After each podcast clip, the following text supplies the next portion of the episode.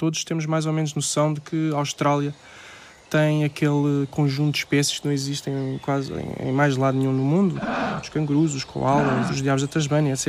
Esse conjunto característico de espécies define a região australiana e o mesmo acontece para as outras regiões. São espécies nativas? Nativas, sim. Evoluíram nos locais onde se encontram distribuídas, de um modo natural. A biogeografia é o território de César Capinha. O primeiro grande padrão da biodiversidade à escala global, um dos mais conhecidos, é as grandes regiões biogeográficas. O cientista no Centro de Investigação em Biodiversidade e Recursos Genéticos da Universidade do Porto divide por regiões as espécies do planeta. Wallace, eh, Alfred Wallace, em 1876, publicou o primeiro mapa com as grandes divisões zoogeográficas do mundo.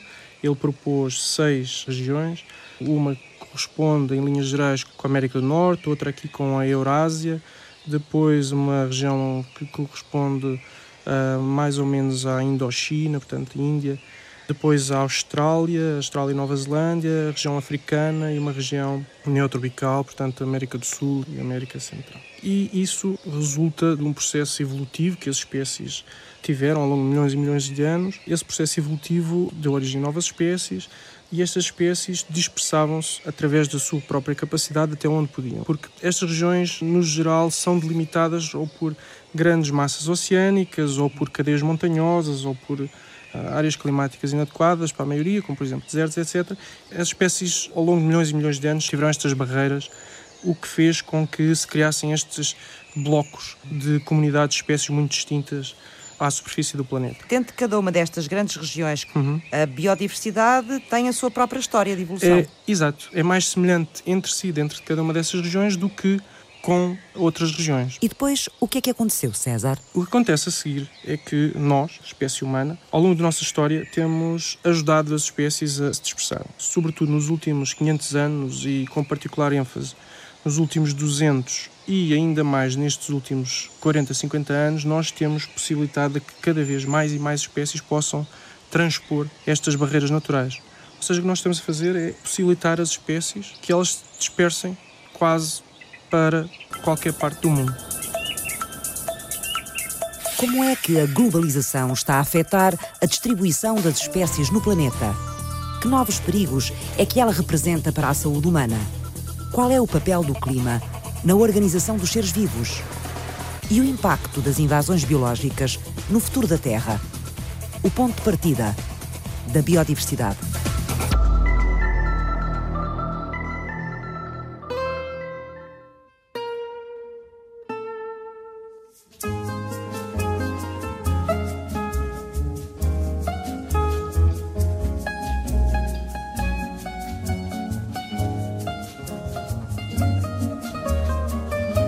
Estamos aqui uh, num patamar central da casa, isto é uma casa privada, era uma casa privada instalada por um rico brasileiro que torna viagem, portanto, um português que emigra para o Brasil da família Silva Monteiro e volta com uma fortuna muito interessante. Daqui do Porto, a família? Do Porto, são aqui do Porto. Eles fazem várias casas e esta é uma delas que eles instalam e todo este patamar é já esboçado por eles ao gosto do século XIX, com uma grande realização burguesa. E depois outra família que compra a casa no final dos anos 90 do século XIX acaba por se instalar aqui e dar uh, o cariz que a casa tem até passar para o Estado português uh, no final de mais ou menos dos anos 50 quando é comprada para aqui se instalar o Jardim Botânico do Porto. O arquiteto paisagista Paulo Farinha Marques sabe de memória cada árvore, cada veio do Jardim Botânico. Mas também a narrativa dos ilustres habitantes da casa Anderson ao longo de dois séculos. Esta é a família Anderson, uma família estrangeirada, mista entre dinamarqueses e hamburgueses. Lehmann de origem hamburguesa e os Anderson de origem dinamarquesa, vão continuar a obra do Silva Monteiro e acentuar o caráter colecionista, ornamental, burguês da casa e dos jardins. Mas com um forte pendor de natureza, não é? Sim, claro, muito rico. Portanto, nós estamos numa época onde chegam à Europa plantas de todo o mundo e há um ímpeto colecionista e um ímpeto de ciência. Portanto, as pessoas todas querem conhecer e querem colecionar, liderado muito por todas estas maneiras de viver dos ingleses e dos norte-europeus e depois os norte-americanos também, são mais ou menos contemporâneos, que vão fazer do Porto um polo absolutamente ímpar em Portugal desse tipo de atividades nas suas próprias casas. Portanto, Traz um bocadinho esse culto da botânica, não é? É, o culto da botânica, do naturalismo, de conhecer o que se passa à nossa volta e de colecionar. O Porto é um dos sítios mais especiais do mundo para cultivar plantas, porque é um dos sítios mais amenos do mundo. Nós estamos no sul da zona temperada, antes de entrar na zona mediterrânica, sem qualquer fator limitante. Portanto, nós não temos geadas, nós não temos calores excessivos. Temos uma umidade constante ao longo do ano, uma chuva mais bem distribuída que o comum do país, e portanto isto é uma espécie de o sítio do jardim. Desde a nossa expansão, todo o país e o Porto em especial, acabaram por ter uma proeminência muito forte. Deram-se bem, não é? Deram-se muito bem. A história das camélias, que provavelmente vieram logo no século XVI, XVII, com o nosso contacto com a China e com o Japão. Que não eram nossas, portanto, eram nossas. são é espécies tudo, importadas. É tudo estrangeiro, é tudo exótico. Uh, e algumas destas é que depois passam a estar-se tão bem e a reproduzir-se que se tornam invasoras porque encontram aqui oportunidades de habitat muito favoráveis parecidas ou até mais favoráveis que o seu habitat original, não têm predadores, não têm doenças que tinham no seu habitat original e acabam por se espalhar e acabam por sobrepor muitas vezes à flora local e eh, transformam. Isso é muito giro, porque agora nos põe questões muito novas de como é que isso tem que ser gerido, como é que isso é um problema ou é apenas uma consequência da massiva ocupação que o homem faz da terra e dos ecossistemas.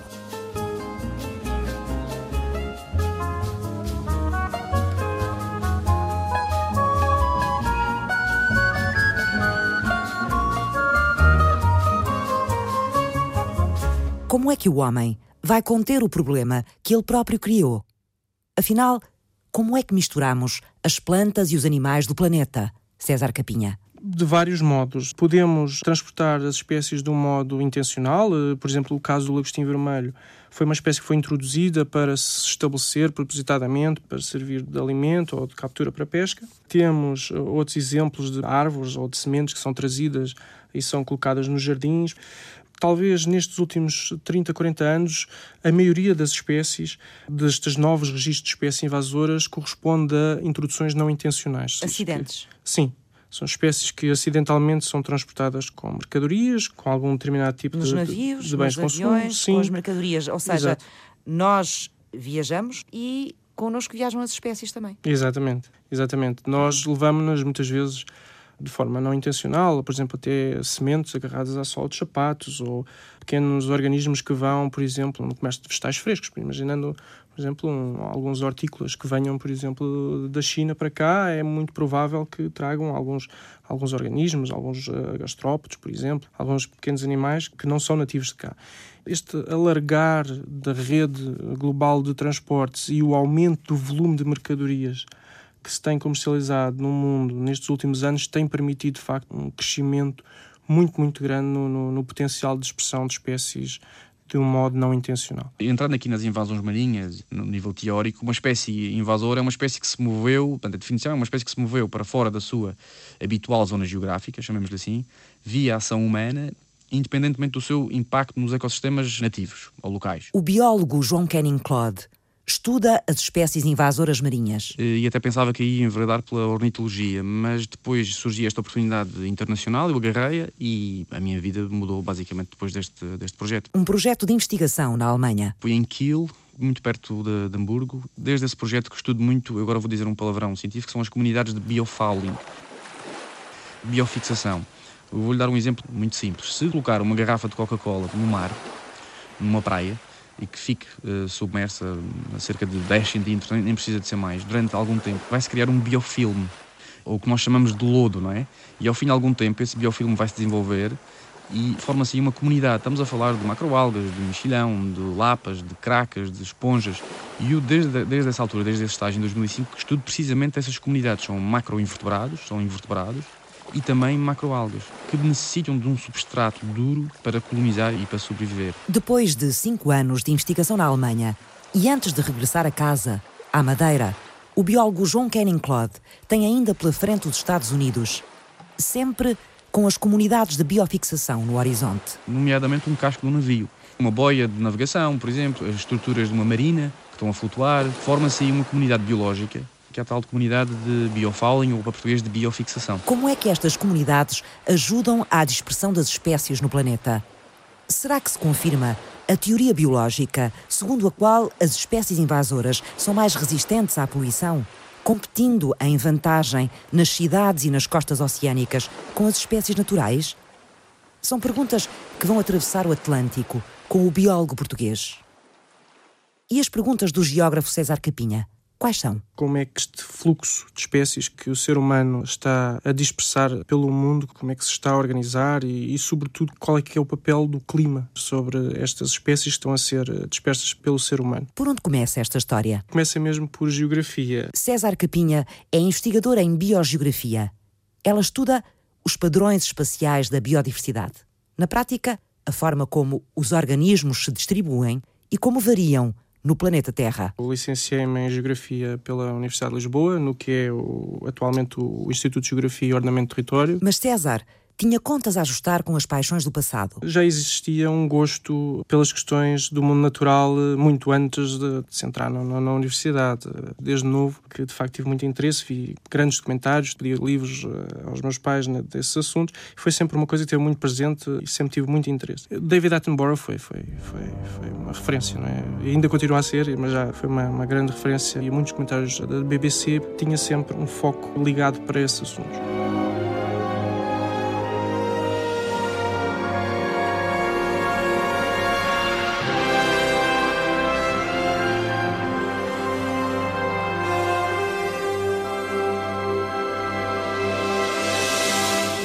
Pronto, depois fiz o meu doutoramento na Universidade de Évora, inteiramente orientado para questões relacionadas com espécies invasoras, com biogeografia e com biodiversidade. Os lagostins vermelhos põem César Capinha no caminho da ciência das invasões biológicas. Tinha um livro, quando era novo, que dizia que tínhamos lagostins, alguns sítios, e eu nunca, nunca de facto tinha visto nenhum por onde andava na altura, até que ali cerca de talvez 1990, 90 e poucos, um primo aparece com um frasco com um pequeno lagostim lá dentro. E eu perguntei-me, bom, como é que isto está aqui? Eu nunca vi isto em lado nenhum.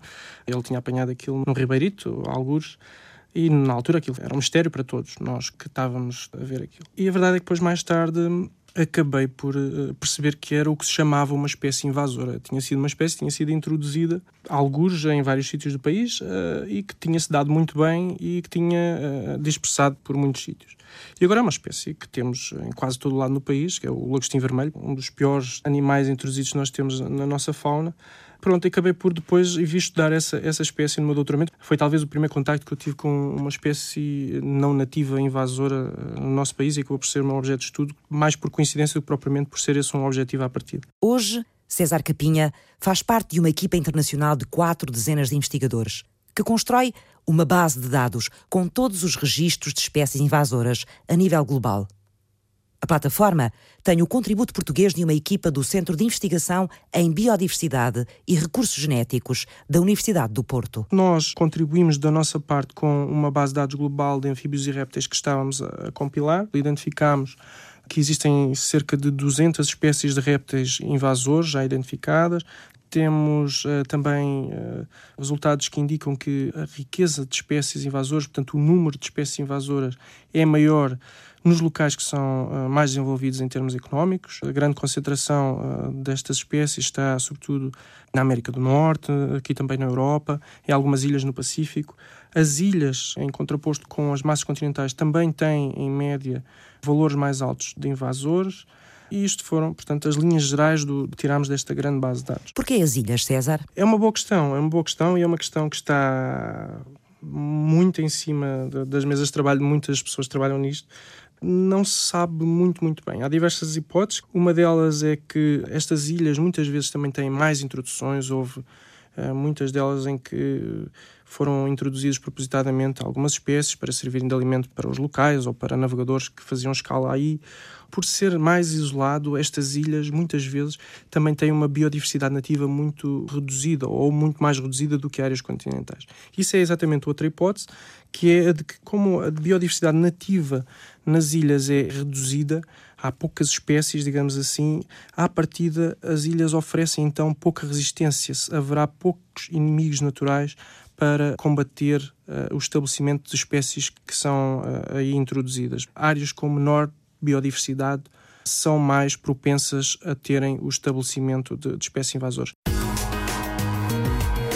Ainda falta investigação para entender porque que as ilhas facilitam a difusão das espécies invasoras. Enquanto César Capinha traçava o um mapa de viagem destas espécies no planeta, do outro lado do Atlântico, no Laboratório de Invasões Marinhas do Instituto Smithsonian, em Washington, D.C., João Canning Claude queria descobrir se as zonas poluídas podiam ser locais privilegiados para o crescimento de espécies invasoras. Quer no meio terrestre, quer no meio aquático, as espécies não indígenas, ou invasoras, ou exóticas, são mais tolerantes a um stress qualquer. E a nível de, de poluição também. Por exemplo, uma estrada numa floresta, as zonas mais próximas da estrada têm muito mais espécies de plantas invasoras do que à medida que vamos nos distanciando da estrada. E por que é que escolheu as baías e os portos para estudar este fenómeno? Que são muito ricas em poluição por metais pesados. Estamos, por exemplo, a falar do cobre, do zinco, do níquel e metais desse género. O que é que provoca esta poluição toda? Os navios? Existe uma indústria a nível da navegação marítima que é a indústria do anti-fouling, que é para tentar evitar que cresça uma comunidade biológica num casco do navio. Portanto, a natureza inventou o biofouling, a acumulação de micro-organismos, plantas, algas e animais, numa estrutura dura, se ela se mantiver dentro de água. E a humanidade inventou o anti-fouling, as tintas que impedem estas comunidades de seres vivos de se instalarem nos cascos dos navios. Porquê, João? Imagina um casco de navio coberto de cracas e de lapas e de macroalgas, faz com que tenha mais atrito e esse navio navega mais, mais devagar, gasta mais combustível, isto está tudo, está tudo provado. Exato. E então existe uma indústria que envolve milhões de dólares em tintas anti-fouling. Em Portugal nós chamamos os antivegetativos. São muito ricas em metais pesados. Precisamente sabe-se que os metais pesados faz com que as, as, comunidades não cresçam, não são tolerantes a estes metais pesados. E essas tintas são ricas em metais pesados e, e quando os barcos chegam às, às baías, às marinas, aos portos, vão uh, libertando metais pesados para a coluna d'água, para a água, e as baías ficam poluídas com metais pesados. João fez os testes de poluição na costa este dos Estados Unidos e no Canal do Panamá. E as espécies invasoras eram mesmo mais tolerantes à poluição? Na Virgínia, sim. De facto, as, as espécies não, não indígenas eram mais tolerantes aos metais pesados, mas no Panamá, nem por isso, não são assim tão tolerantes. Ou seja, isto parece algo confuso, mas em ciência muitas vezes isto acontece. O que é verdade numa determinada zona do globo pode não ser noutra. E como é que se explica essa diferença? O Panamá é tropical. Há uma muito maior eh, biodiversidade. Há também outras teorias que dizem que as zonas tropicais são mais ricas em espécies, têm mais espécies, e como são mais ricas em espécies, essas espécies protegem-se umas às outras e são mais resistentes a fenómenos Portanto, de invasão e de stress. Todo o ecossistema acaba por ser mais forte, porque suporta mais, não é? As espécies suportam-se umas às outras. Exatamente. Exatamente, é isso mesmo. No século XIX é o auge. Os europeus e os norte-americanos, sobretudo os europeus, tinham chegado a todo o lado, os barcos atingiam velocidades muito interessantes, já podiam trazer as plantas dentro de si em estufins bem acondicionadas e, portanto, há uma explosão de entrada de plantas na Europa e da sua coleção praticada quer por instituições, enfim, centrais, estatais, quer por, por os próprios privados. Do que vemos à nossa volta, das camélias talhadas até ao plátano que vem do Oriente, até o eucalipto que vem da Austrália, os bambus que vêm do Oriente, os pinheiros e os cedros que vêm do Médio Oriente e que vêm da América do Norte. Portanto, nós estamos rodeados de praticamente dos quatro continentes, uh, todos aqui uh, expressos da forma mais rica possível. É importante dizer que o Porto desenvolve um conjunto de horticultores famosos, associados aos quais trabalharam o que eles na altura chamavam jardineiros paisagistas, que vão fazer jardins por toda a cidade, por todo o país, praticamente até aos anos 1930, replicando as modas estrangeiras e outras que eles inventaram, e eles foram praticamente até Lisboa a desenhar. O último das últimas coisas a ser desenhada é os Jardins do Palácio de São Bento, em Lisboa, por os tais horticultores do Porto, horticultores e jardineiros paisagistas, Marcos Loureiros, Jacinto Matos, que tinham hortos, eles faziam produção dessas plantas, daqui que eles desenvolvem muitas cultivares de camélias portuguesas, feitas propriamente aqui, e depois que as iam espalhando para a Galiza e para todas as zonas, os hotéis da Coria, todas essas coisas eram trabalhadas por essa gente. À semelhança do que se passava em Inglaterra, em França e na Alemanha, isto estava completamente ao seu tempo. Coisas que a gente não sabe, não é?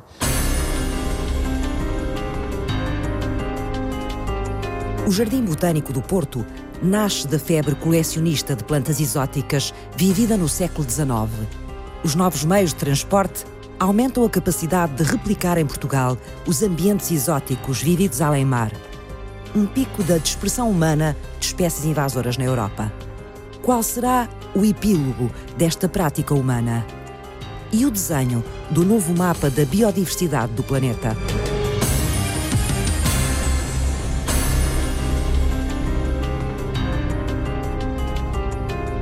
Casos de identificação de conchas de caracol que se sabe que não são uh, nativas daquele local e que se encontraram ali que eventualmente poderiam servir de, de, alimento.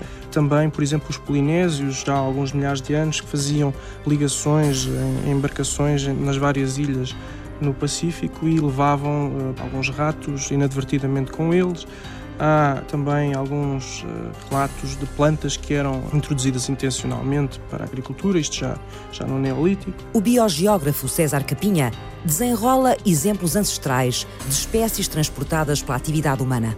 Plantas e animais extraídos às condições naturais em que evoluíram e levados para ambientes inóspitos com um novo desafio: o de sobreviver. acionar as ferramentas biológicas da competição com a flora e a fauna locais. É um fenómeno quase tão antigo quanto a humanidade.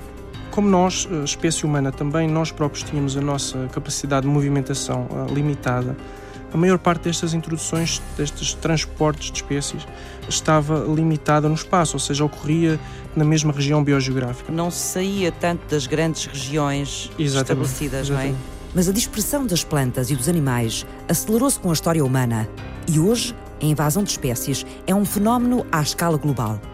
Com que impactos? Com que consequências?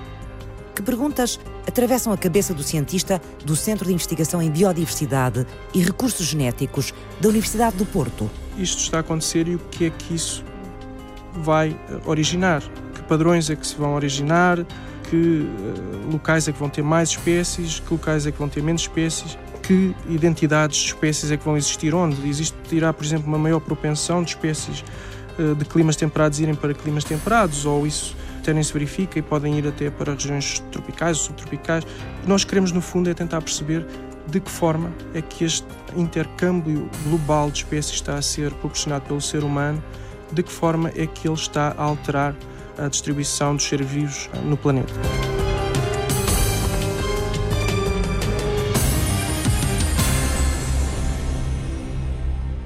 Que o César Capinha faz numa equipa de 40 investigadores de todo o mundo? O que fazemos é eh, compilamos uma grande base de dados de registros de primeiras ocorrências de espécies invasoras entre 1500 e 2000, portanto isto foram cerca de 40 mil registros, e o que verificámos é que a grande maioria destas primeiras observações de, de, de espécie num determinado local ocorre nos 30 anos anteriores a 2000, portanto 1970 35%, salvo erro, em contraste com o restante período de tempo, é, é uma concentração muito grande. Que previsões é possível extrair a partir desta base de dados planetária sobre o que está a acontecer à biodiversidade da Terra? A trajetória que nós temos tido até agora indica-nos que o futuro vai ser ainda pior. Vamos ter ainda muito mais introduções de espécies em novos locais, eh, novas espécies. O panorama que nós temos, pelo menos no futuro próximo, é de que isto vai se continuar a agravar. Por é que se fala sempre das espécies invasoras como um problema? O impacto que elas provocam é sempre negativo? Cada espécie é um caso. A grande maioria das espécies invasoras não se conhecem, no geral, impactos muito, muito fortes. Agora, existe de facto um conjunto de espécies que têm impactos muito, muito importantes, com consequências negativas, quer para a biodiversidade nativa, quer para atividades económicas, quer para a saúde humana. E uh, a verdade é que quanto mais espécies invasoras existirem, maior é à partida a probabilidade também de uh, ocorrerem novos casos de impactos negativos por parte dessas espécies. Uhum. Por exemplo, uma espécie não indígena, se se instalar numa determinada zona, pode causar problemas sérios. No meio terrestre há vários exemplos disso, no meio marinho também, porque pode competir com as espécies nativas locais. O biólogo João Canning Claude investiga as espécies invasoras marinhas a partir do Centro de Ciências do Mar e do Ambiente, na Madeira. Essas espécies invasoras Muitas vezes podem não ter qualquer mal, mas outras vezes podem ter. Pode haver espécies que sejam tóxicas. Estou-me agora a lembrar do lionfish, que é uma espécie que ainda não chegou a Portugal, já chegou ao Brasil, à zona das Caraíbas. É uma espécie tóxica. É o peixe-leão. É um peixe muito bonito. Se pesquisar no Google e escrever eh, lionfish, é uma espécie ornamental que é muito utilizada para fins de aquariofilia é do Indo-Pacífico. E esse lionfish está provado que foi introduzido através de aquariofilia. Portanto, houve um acidente num aquário em que um ou dois peixes foram eh, depositados no mar e depois começaram-se a reproduzir. É uma espécie que se reproduz muito rapidamente, tem uma grande capacidade de tolerância ao stress, em termos de temperatura, de salinidade. É um predador, começa a competir com as espécies locais de, de pesca e é tóxico porque até há casos de morder pessoas e as pessoas têm que ir para. É uma questão também de saúde pública, não é? Têm que ir para o hospital e pode ser um, um problema grave. Não chegou ainda a Portugal, mas, mas está nas Bermudas. Já. E agora, e agora, muito recentemente, ainda a semana passada, foi vista já no Mediterrâneo. E não Portanto, há forma de o controlar? É muito difícil. Muito, muito difícil. Eu estive agora numa conferência só dedicada a Lionfish e estavam-me a dizer que agora o que se faz é tentar viver com o Lionfish. Viver com o peixe-leão? Existem já livros de cozinha para cozinhar Lionfish. Portanto, as pessoas já começam a tentar ter algum proveito económico porque já perceberam que não conseguem erradicar o, o, bicho. Há diversos casos documentados de extinções causadas por invasoras. Talvez o exemplo mais conhecido seja o, o caso da, da, perca do Nilo, uma espécie de peixe que foi introduzida no, no Lago Vitória, salvo na década de 50 do século passado para servir de pesca para populações locais, para pescadores esportivos. E naquele lago, de facto, não existiam predadores naturais para uma série de peixes que lá existiam. E a perca do Nilo é, de facto, um predador muito voraz. Em poucos anos levou à extinção de pelo menos 200 espécies endémicas do, do lago. A espécie invasora mais icónica a nível da biologia, agora não vou falar do meio marinho, é o sapo-boi. Em inglês é o cane toad. Por acaso é uma história engraçada. Nos anos 30, os australianos quiseram fazer um combate biológico a uma espécie de escaravelho que havia na cana-de-açúcar e então acharam por bem introduzir o sapo-boi, porque sabiam que era um predador desse escaravelho, na, nessa zona da Austrália. E introduziram cerca de 80 animais, se não me engano. Uh, bem, hoje em dia existem milhões e milhões de, de sapos-boi. Alastrou-se completamente pela, pela essa zona da Austrália os caravelhos não desapareceram. Não? Não. Havia predadores nativos na, na Austrália que se alimentavam dos sapos boi e depois morriam, porque essa espécie era tóxica. Reproduz-se de uma forma incrível. Gastaram milhões e milhões de dólares a tentar erradicar, não conseguiram. Então agora há uma, uma série de merchandising, t-shirts, canecas, porta-moedas feitos de, de, de sapo boi. Uh, existe também uma macroalga, que é a Caulerpa taxifolia, que foi introduzida no Mónaco. É uma, também uma espécie da, da, da zona do Índico nos anos 80, no aquário de Monte Carlo, houve um acidente na altura da mudança de água do aquário. A água foi, foi bater ao, ao mar Mediterrâneo e uh, as macroalgas têm estruturas vegetativas muito pequenas e depois começaram-se a desenvolver no Mediterrâneo e hoje em dia é um problema muito, muito sério no Mediterrâneo, porque essa macroalga começa-se a estabelecer em baías do Mediterrâneo, começa-se a propagar, começa a competir com as espécies, com as macroalgas locais e é um, é, um, é um problema muito sério. E em Portugal? Temos, por exemplo, o lagostim vermelho, que tem impactos negativos conhecidos em, em algumas culturas agrícolas, nomeadamente o arroz. O, o, mosquito da dengue na Madeira, o mosquito da dengue é um mosquito que é uh, originário de regiões tropicais da África e cerca de, do ano de 1500 em diante uh, foi disperso pelo mundo muito à custa dos, dos navios da época dos descobrimentos, em alguns reservatórios de água. Atualmente é uma espécie que existe em grande parte das regiões tropicais e subtropicais do mundo e é um dos uh, principais vetores de um conjunto de doenças tropicais muito importantes, como a dengue, como o zika. Nós estamos montados num polo de biodiversidade mundial. Atira Paulo Farinha Marques, arquiteto paisagista, enquanto atravessamos o Jardim Alemão, do Botânico no Porto. A escola paisagista alemã, pré-Segunda Guerra Mundial, tem a característica de combinar elementos rústicos e orgânicos com uma geometria muito forte e ao mesmo tempo criar aqui toda uma atmosfera de, parece que de jardim silvestre, de jardim mais de plantas autóctones, a plantação do carvalho uh, português ali, dos medronheiros, os próprios uh, lagos circulares com canteiros uh, na proximidade dos lagos para acomodarem plantas aquáticas, alguns deles, os canteiros submersos de nenúfares, tudo isto é uma estratégia muito engraçada da escola alemã. Mas e o polo de biodiversidade? Portugal é um polo de biodiversidade e este norte, nesta transição entre a zona temperada e a zona mediterrânica,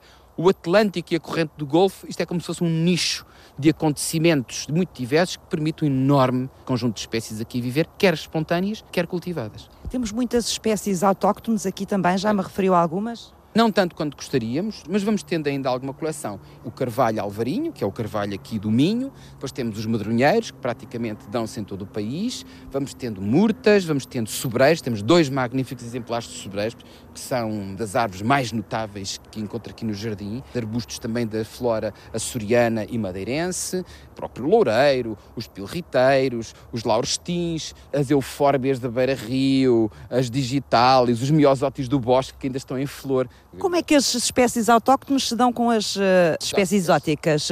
há conflitos de vez em quando no jardim ou não? Não há? Ah, se nós deixarmos que determinadas espécies exóticas se continuem a reproduzir com grande eficiência, nós acabamos por não ter espécies eh, nem diversidade. Portanto, o que nós temos que fazer é aquilo que o homem sempre fez com a agricultura, que é mondar. Nós temos que mondar as plantas que não queremos a mais. Tem que as controlar temos na prática. Que as controlar. Temos que as cortar, temos que as eliminar. Por exemplo, havia aqui uma espécie muito interessante até, que se começou a revelar muito invasora, que é o Pitosporo undulatum, também chamado árvore do incenso, de origem australiana, do incenso porque ela exala um perfume muito interessante ali no fim de fevereiro, março, portanto é muito perfumada e é uma árvore muito bonita, parece um loureiro, com as folhas muito brilhantes, mas tem uma capacidade de se dispersar muito grande e, portanto, nós temos que a eliminar sob pena tudo isto amanhã ser um pitosporal. Ela já está alargada a invadir Bom Jesus, Sintra,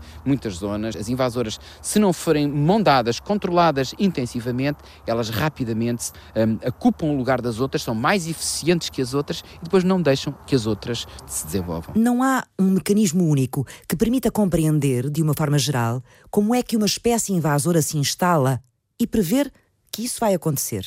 Cada caso é um caso, César. É, cada caso é um caso, o que torna isto ainda mais um desafio maior por exemplo, se uma espécie que é introduzida e essa comunidade nativa não lhe servir de alimento, não terá mesmo condições para se estabelecer, ou se tem um competidor, um inimigo natural lá que é impeditivo do seu estabelecimento. Essas condições uh, existem. Só que estamos a falar de um meio natural e no meio natural é muito difícil medir estas coisas. Os fatores são riquíssimos, não é? Exato, há uma complexidade muito grande de, fatores. Muitas vezes, se nós quisermos estudar só um, é muito difícil uh, perceber o papel uh, dele depois não se consegue isolar o, papel eh, dos outros, que acabam por interagir e tornam a situação mais complexa. Quais são as regiões mais afetadas pelas espécies invasoras? As regiões com maior diversidade de clima. Um mecanismo subjacente a isto pode ser o facto de existirem mais o que se chamam nichos, mais nichos eh, ambientais disponíveis, conjuntos de condições que uma espécie é introduzida e que pode encontrar ali, ao passo que se tivesse uma diversidade climática menor, não encontraria tantos nichos e provavelmente não encontraria o nicho, o nicho que precisa. O mais importante a nível marinho é o tráfego marítimo através de duas formas, a tal biofixação que lhe falei há pouco, nos cascos dos navios vão-se fixando. E que viajam. E que viajam pelo mundo inteiro. Está provado que a biofixação é um dos vetores de introdução mais significativos, mas também há um outro muito importante, são as águas de lastro, ou seja, principalmente os navios de carga têm tanques de lastro, estamos a falar de muitas toneladas de água. Eles precisam dessa água para equilibrar os navios. Imagina um navio que vem do porto de Roterdão para a Madeira e vem carregado de contentores com automóveis não precisa de se equilibrar com tanta água porque tem o próprio peso da carga, não é? Quando Sim. chega à Madeira, descarrega esses contentores e para voltar para trás tem que se equilibrar. Então o que é que acontece? Esses navios têm um sistema de bombagens em que sugam a água do oceano, do, neste caso do porto do Caniçal ou do, do Funchal, e voltam para Roterdão. Quando chegam a Roterdão, descarregam essa água. Estamos a falar de muita água, de muitas toneladas de água. Portanto, isto acontece no mundo inteiro. Não vai só água. Exatamente. Dentro nessa água existem milhares, para não dizer milhões, de células planctónicas, larvas de peixe, de crustáceos, de pequenas diatomáceas, que são, são microalgas. Estamos a falar de um sem número de espécies. E este é um dos maiores problemas a nível da, da navegação e da introdução de espécies uh, invasoras, é, portanto, as águas de lastro. Estamos, de facto, a possibilitar as espécies dispersão por de todo o mundo e a ideia prevalente, do modo geral, é que isso está a causar o que se chama uma homogeneização da biodiversidade, ou seja, estamos a tornar os ecossistemas eh, cada vez mais iguais entre si. Nós analisámos essa questão usando gastrópodes terrestres, que são os caracóis, as lesmas, que são um grupo interessante para estudar este tipo de coisas, pois eles são amplamente transportados em materiais de construção, no comércio de plantas e hortícolas, etc. Agregámos quase todo o conhecimento que existia acerca da distribuição destas espécies invasoras pelo mundo e e estas espécies, na sua área de distribuição nativa, formavam o tal grupamento espacial coincidente com as grandes regiões biogeográficas globais. Os gastrópodes ocupavam, portanto, o lugar deles nas seis grandes regiões da biodiversidade do planeta que Alfred Wallace tinha estudado no século XIX. Quando somamos a isto a área de distribuição invadida, portanto a nativa mais a área invadida, o que verificamos foi a emergência de duas grandes regiões biogeográficas globais, uma envolvendo as regiões tropicais e subtropicais e a outra constituída sobretudo por as regiões temperadas a subpolar. A invasão das espécies está a apagar o mapa das seis regiões biogeográficas e a ficar apenas com duas no planeta inteiro? E qual é o fator que define estas duas novas grandes regiões da biodiversidade? Nós estamos a tornar os ecossistemas mais homogéneos, mas depois há aqui um efeito de filtro do clima, não é? Nós podemos mandar as espécies para todo lado, mas depois as espécies não se podem estabelecer em todo lado porque têm um conjunto de requisitos ecofisiológicos que as impede de, de estabelecer em alguns locais. E estabelecem-se onde, sobretudo, as condições ambientais são, são adequadas e a uma escala global isso parece que está a dar origem a duas grandes regiões uh, biogeográficas. Então é o clima que está a comandar a forma como as espécies transportadas ocupam o seu novo lugar no planeta? E a evolução? Deixa de ter importância? Cada nova invasão é um episódio de reorganização da biogeografia. Cada nova população de uma espécie invasora num novo local é algo que eh, diminui a importância da evolução enquanto agente de, de, de desenho da biogeografia, digamos assim. Portanto, à medida que estas espécies invasoras se vão uh, dispersando, cada vez menos podemos nós esperar que será a importância da evolução em determinar a biogeografia. Na reorganização das espécies, provocada pela dispersão que o homem faz delas, o clima substitui-se à evolução na decisão de quem sobrevive e de quem desaparece. É uma reorganização uh, lenta mas à partida progressiva, no sentido de que uh, as espécies vão cada vez enchendo mais o que se chama o seu nicho climático. As espécies vão preenchendo, estas espécies que se vão estabelecendo, vão ocupando as áreas onde o, as condições climáticas são adequadas. E, uh, portanto, à medida que isso acontece, que nós vamos uh, propiciando isso, o, o papel do clima vai cada vez mais sobressaindo uh, relativamente à evolução. É lógico que uh, existe sempre um conjunto, uh, pelo menos no, no, no, futuro próximo, um grande conjunto de espécies que ainda se mantém restrita à sua área de distribuição nativa, mas, mas isso já nos permite uma ideia geral do que poderá ser, por exemplo, daqui a 500, 600 anos, a distribuição da vida na Terra cada vez mais, se continuarmos a enviar as espécies de um lado para o outro. Digo sempre isto aos meus alunos, é algo provocatório, é de propósito, que é para fazê-los pensar, que é nós portugueses no século XV e os espanhóis provavelmente fomos dos primeiros a contribuir para esta proliferação de espécies invasoras, porque andámos pelo mundo inteiro. Com os descobrimentos, não é? Com os descobrimentos. Não havia, na altura, esta indústria de tintas anti-fouling e anti-vegetativas, portanto, as nossas naus e caravelas não estavam protegidas com estas tintas, não é? Em termos de águas de lastro, havia lastro, eu sei que havia lastro, mas não era, não eram utilizadas a, não era utilizada a água, eram utilizadas as rochas das praias, pequenos calhaus,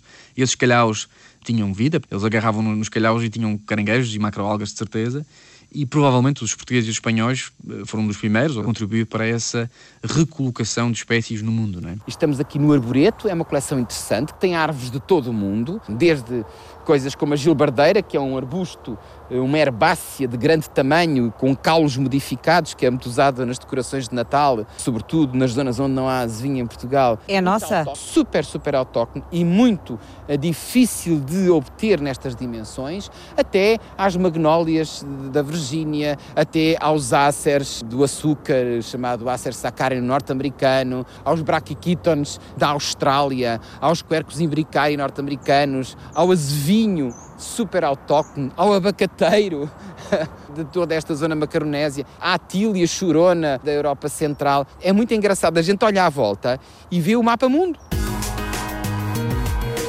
Depois de 10 anos no estrangeiro, João Canning Claude regressou a Portugal e iniciou na Madeira o seu grupo de investigação. O estudo, o registro e a sistematização das espécies invasoras e também o impacto delas no arquipélago. Estava tudo praticamente a zero. Começámos numa primeira fase a fazer uma monitorização, portanto, interessava-nos saber o que é que cá estava. Portanto, não havia trabalho feito nenhum na Madeira em nível de invasões marinhas. Nós começámos, iniciámos um projeto de monitorização que basicamente consistia em ir às marinas de X em X tempo, de 3 em 3 meses, e ver que tipo de comunidade é que, estava, que se estava ali a formar. É muito importante saber o que cá está para depois passar para o segundo nível, que é onde nós estamos agora, que é fazer estudos de impacto, saber que tipo de impacto é que essas espécies poderão ter nas hum, comunidades nativas. Neste momento temos catalogadas para a Madeira entre 45 a 50 espécies não nativas. Nós descobrimos uma espécie nova, nova para a Madeira, não indígena, de 3 em 3 meses descobrimos uma espécie nova. Uh, não quer dizer que ela não estava cá antes, ok?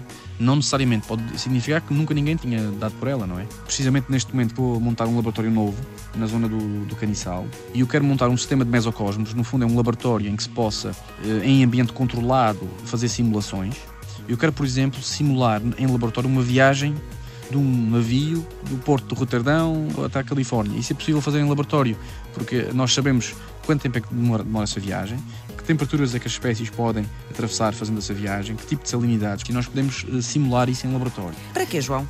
Nós sabemos que existem uma série de espécies que estão a aparecer às nossas latitudes e que vêm de latitudes eh, inferiores, que vêm das zonas tropicais. Portanto, a água está a aquecer a nível global e há espécies que estão a migrar para norte, mas não sabemos até que ponto eh, é que um evento de stress, um inverno muito frio, as alterações climáticas não estamos apenas a falar de aquecimento, é algo bidirecional, portanto, eh, vão haver nos, nos próximos anos muito mais invernos frios, vai haver muito mais eventos extremos, tempestades, uh, um inverno muito frio, um verão muito quente. E nós queremos saber se as espécies estão preparadas e que tipo de espécies estão preparadas e podem se adaptar me melhor a estas condições. E mais importante que isso, nós pensamos que quando acontecem estes eventos frios extremos, de repente, repentinos, há como que um reset. Elas voltam para trás, elas deixam de existir nessa latitude e depois, mais tarde, e nós provamos isso a seguir, elas parece que vêm com mais força. E esse fenómeno, eu acho que também está a acontecer na Europa e noutros, noutros É uma espécie de invasão por vagas. É um pouco assim, exatamente, uma boa expressão, por acaso.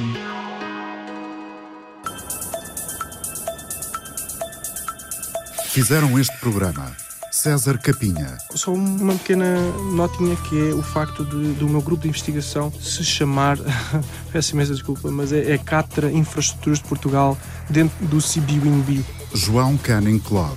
Repare, eu, eu, também tenho que ter muito cuidado quando investigo, porque eu não posso agora mandar buscar um lionfish à, à Jamaica e fazer experiências aqui na Madeira, porque pode haver uma pequena libertação do meu laboratório para o mar e estamos a falar de uma, de uma invasão biológica. Paulo Farinha Marques. Vamos só ver os sobreiros, que é assim uma das coisas que eu mais gosto uh, deste jardim. Portanto, aqui estão os grandes sobreirões como eu lhe chamo. A cortiça nunca foi tirada e tem este aspecto fabuloso.